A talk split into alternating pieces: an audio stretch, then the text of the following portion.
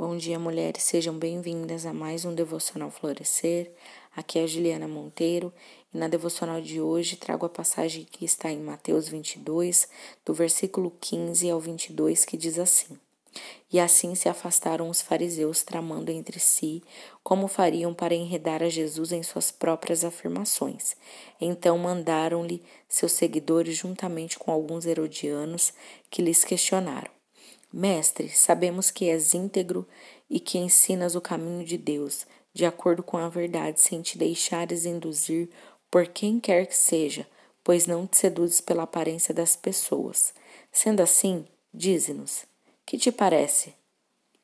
É correto pagar imposto a César ou não? Contudo, Jesus percebeu a má intenção deles e replicou-lhes: Por que me tentais, hipócritas? Deixai-me ver a moeda com a qual se pagais os tributos. E eles lhes mostraram um denário. Então lhes indagou: De quem é esta figura e esta inscrição? Responderam-lhe: De César. Então lhes afirmou: Portanto, dai a César o que é de César e a Deus o que é de Deus. Ao ouvirem tal resposta, ficaram perplexos e, afastando-se dele, se retiraram a questão do imposto. Alguns fariseus e herodianos se dirigiram a Jesus para fazerem uma pergunta, e eles usavam de elogios, mas na realidade eles queriam armar contra o Senhor. A intenção era de destruir Jesus. Esses dois grupos eram de partidos opostos. Os fariseus defendiam a lei de Deus, já os herodianos defendiam a política de Herodes porém se uniram com a intenção clara de apanhar Jesus em algum erro. Então eles perguntaram se, se Jesus achava que o pagamento de imposto a César por parte dos judeus estava correto ou não. O imposto devia ser pago ao Império Romano por cada homem adulto na Judéia. Se Jesus respondesse que o pagamento era lícito, ele ficaria numa situação delicada com o povo, que não estava satisfeito com o domínio de Roma sobre Judá e os fariseus teriam um, bom motivo para acusar Jesus de aprovar um comportamento blasfemo, pois o imperador romano reivindicava honras e títulos divinos.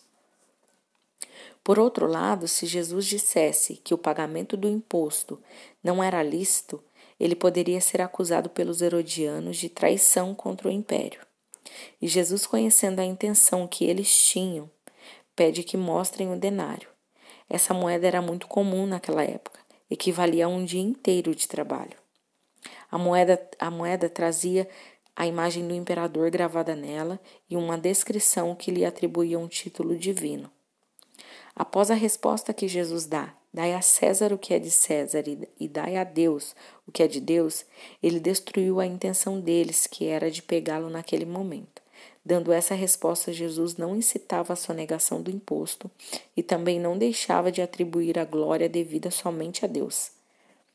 Jesus ensinou que ao imperador era lícito pagar os impostos cobrados por direito, mas a honra de, divina devia ser dada exclusivamente a Deus, e que só a Deus deveria ser atribuído todo louvor, honra e glória que a ele pertence.